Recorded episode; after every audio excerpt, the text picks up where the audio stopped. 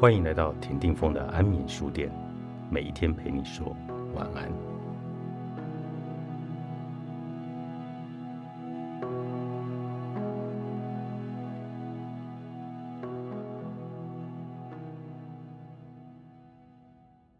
情绪中的三角关系，保文理论的三角关系是指将两人之间的压力和焦虑转移至第三者的情绪流动方式。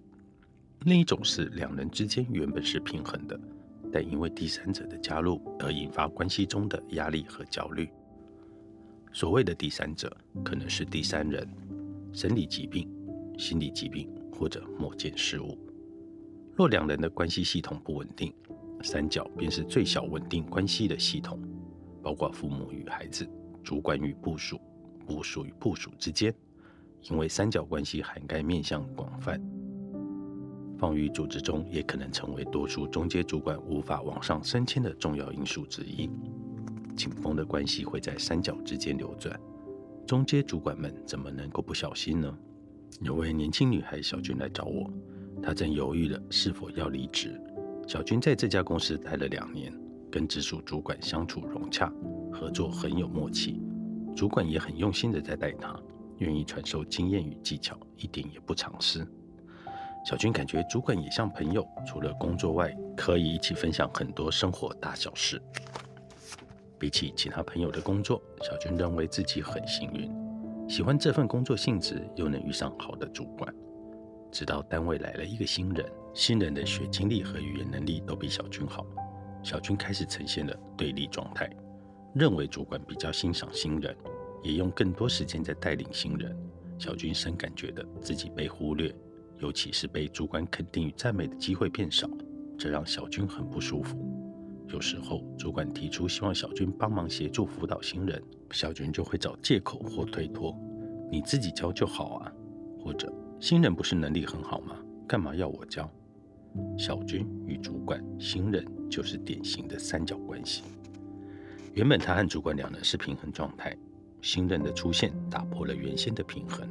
第三者加入之后，彼此的情绪开始流动。由于得不到主管过往全然的注意力，于是小军产生不舒服的感觉，慢慢退出三角关系，让自己变成一个旁观者，采取漠不关心的态度，甚至萌生离职的念头。只是退出或离开，不代表没有情绪。小军还是会对第三人产生矛盾的情节，即使离开这家公司，到了下一个领域。他如果没有觉察到这一点，还是很难穿透这一关的。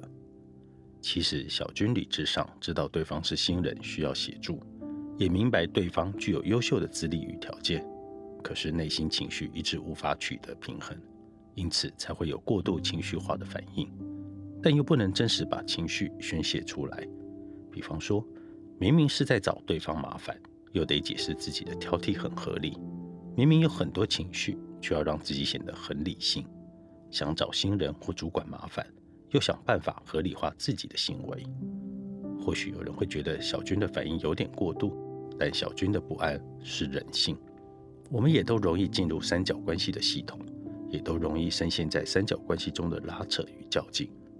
之所以如此，是因为对方希望按着我们的脚本来演出，在小军的心中。希望主管能依着他的期待与想象扮演。以前组员少的时候，两人关系紧密融洽；现在组员人员增加，关系稍稍拉开就难以承受。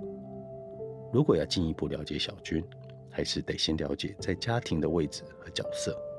小军是独生女，父母在她小学二年级时离异，小军跟着妈妈生活，而妈妈在失婚创伤的家计压力下。寄情于工作，和爸爸几乎没有往来，使得小军强烈感受到被忽略，因此渴望被关注和被照顾。这样的渴望不停地在他的人际关系中复制着。当得到关心不符合期待时，就会想以情绪切割的方式来脱离关系。如果问主管是否对新人比较照顾，我猜想主管会说：“有吗？我当时也是一样，这样一路带着小军啊。”主管若能了解部署情绪背后的需要，就能分辨那些情绪和与眼前的事件有关，哪些是对方内在需求，自己可以回应的范围，以及待人待心的相处方式。中介主管的确都期待组员成熟后，可以引用同样的经验，再辅导其他新人。主管会认为自己是公平的，只是部署不一定会有同样的认知。公平与否很难有客观标准，因此三角关系就会卡在这个戏码里而转不出去。做自己的职场情绪教练，林佳慧林慧兰著，上周出版。